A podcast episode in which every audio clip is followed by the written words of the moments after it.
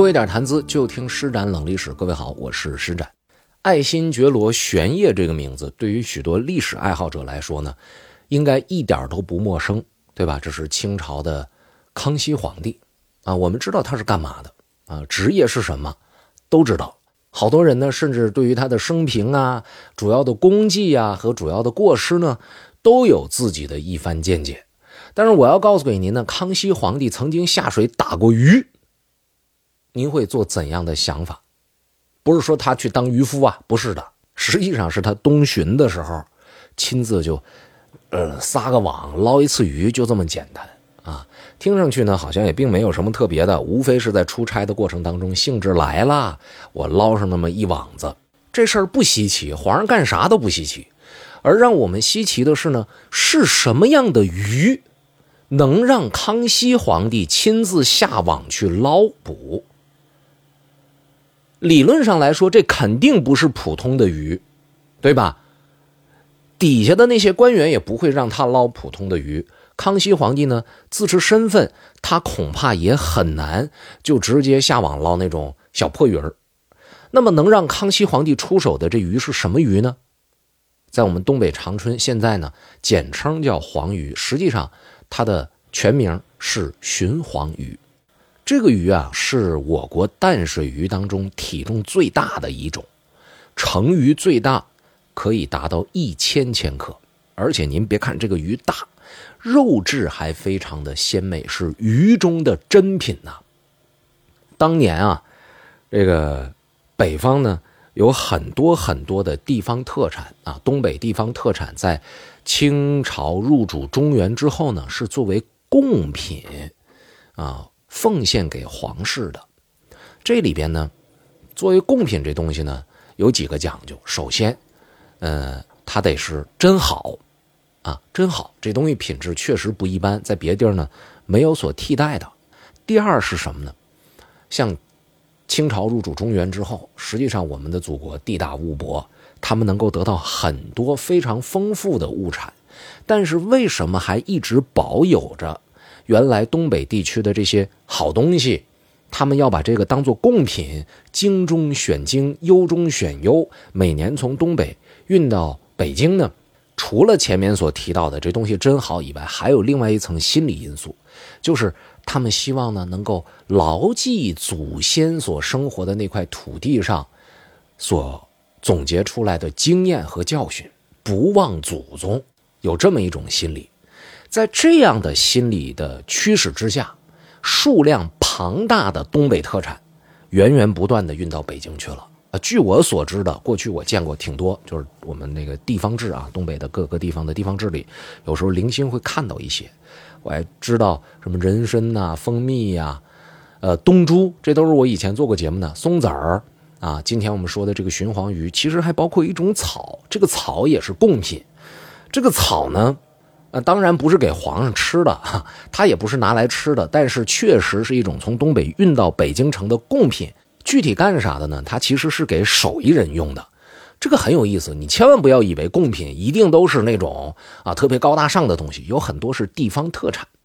大清王朝专门为了把东北的特产送到北京去，他们在吉林这块啊，专门设置了打生物了总管衙门。这地儿说白了就是一个贡品基地。大家看《红楼梦》，了解《红楼梦》的这个创作过程，您可能对“江宁织造”这个词并不陌生，对吧？今天您去南京，是吧？呃，您能看到那个原来江宁织造的一些相关的资料。在清朝的时候呢，北方的这个打生物了总管衙门与南方的江宁织造，它是齐名的单位啊，都是呃这个搜集贡品往北京城送。供皇上使用的，这一南一北，而在打生物了总管衙门当中，产于松花江的鲟黄鱼，是这些贡品当中最为重要的，也是最为上等的贡品。为什么呢？呃，因为它大吗？因为它好吃吗？不完全是这一点呐，啊，不完全是这一点。当然，因为它的这种特性。让康熙皇帝能够亲自下网去捕捞，而让他能够成为最重要的贡品。但实际上拿到北京去之后，他干嘛使呢？专门在重大的节庆日期以及皇帝过生日的时候啊，过去讲过，这叫万寿节，是专门在这种日子，皇室祭祖的时候，给神明们献生时守卫的贡品。你想想，祭祀祖先啊，祭拜天地或者神明也罢，是不是得给最好的东西？在清皇室来讲，这鲟黄鱼就是最好的东西。所以背后它的这个价值是不言而喻的，对不对？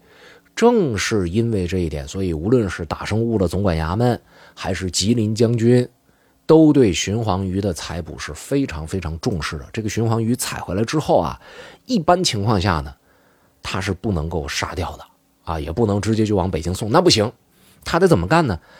把它养起来，等到冬天来了，天气冷了，把这鱼取出来挂冰。然后再往北京送，哎，这样呢能保证这个鱼的新鲜。那么这鱼既然说用了这么大的力气，它又如此的珍贵，一年得有多少条献到京里边去呢？我给您举一个例子吧。光绪二十二年以前，按照规则，光绪二十二年（一八九六年）啊，按照规则，打生物了总管衙门历年。要往京城进贡的鲟黄鱼是二十尾，大小不限啊，大小不限，二十尾。吉林将军辖下的三姓副都统衙门，应当进献八尺以上的鲟黄鱼两尾。全年整个吉林地区，啊，东北地区，一共献上去的二十二条鲟黄鱼。是皇上不想多要吗？不是的，是没有捞不出来那么多。我们前面所说的光绪二十二年，说这一年就捞不着这鲟黄鱼，捞不着怎么办？这网上交贡品的日期到了，到了之后，三姓都统衙门就捞着一条，根本就没有，第二条没有，怎么办？网上打了个报告。说今年呢情况比较特殊啊，地方上阴雨连绵，这松花江啊、牡丹江啊同时涨水，这鱼采捕的呃的遭到了非常非常大的困难，所以现在这种情况呢，我们就一条，现在就准备要把这个鱼呢，呃连夜给它运走。这报告打上去了，硬着头皮这就出发了。结果没想到走到一半的时候，啊，打生物的总理衙门派人来。来抢这个鱼来了，啊？为什么来抢这鱼？说他们的那个那个指标也没完成啊，啊！结果双方呢就动起手来了。因为吉林将军这边呢，他是没有料到事情会有这样的发展，所以他没什么人手。对方有备而来，把这几个人揍了一顿之后，鱼就给劫走了。劫走了，你说这时候你怎么办？找领导吧，就跟吉林将军反映说：“你看我们这鱼怎么办？”这将军说：“那我去交涉去吧。”哎，一番交涉，你怎么可能要得回来呢？是要不回来的，怎么办？哎，就只能呢给皇上打报告啊，承认错误。今年我们没打上来，你在这儿你就不能说被人抢去了，你要不要个脸呢？对吧？当然呢，这个打生物的总管衙门呢，他那个鱼呢也没凑足数，就是两个地方都没凑足，没凑足怎么办？那就商量呗，说今年我们这指标确实没完成啊，但我们尽力了，怎么办呢？我们把这个指标呢压到明年，好不好？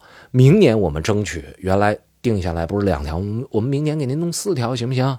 是吧？明年我们多卖卖力气，哎，是以这样的一个方式商量是不是可以妥协，但是应该是没批啊，没批，不行，你必须得给我想办法。然后呢，吉林将军衙门呢？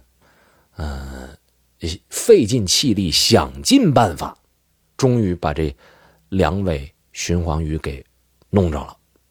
但是啊，但是长度不达标，原来要求是八尺以上，这回呢，嗯，逮到了一条七尺三寸的，逮到另外一条六尺三寸的，结果就是这两条鱼供上去之后。没算到当年的贡品里边去，啊，就是你不达标，你送上来了，我们也不收。所以由此可以想见，当年这朝贡制度有多么的严格。这是鲟黄鱼。为什么今天突然想到这个事儿了呢？一个是我查历史呢，就翻到了这段历史，我觉得特别有意思。还有一个呢，就前两天正好吃到这个鱼了。这个鱼现在呢，因为肯定是没有野生了，它有现代的养殖技术，现在普通老百姓也能吃得着了。前两天外地来朋友，我们在一块吃这鱼，没来得及给他讲这故事。今天呢，就把这节目做完之后呢，啊，把这故事呢也就发给我那朋友听一听啊。未来如果再有南方的朋友来到长春，我要招待的时候呢，我可以请他去尝尝这个鱼。好嘞，感谢各位听友对于我节目的支持。如果您喜欢《施展冷历史》这个节目，呃，我在这儿呢对您有一个小小的邀请，邀请您来多多关注一下我的会员版的节目内容。啊，点开喜马拉雅上我的头像，您就能看到我所有的专辑了。向您推荐的这个专辑呢，名字就叫《施展冷历史》，图标上带一个 VIP 的字样，点进去按系统提示操作就可以了。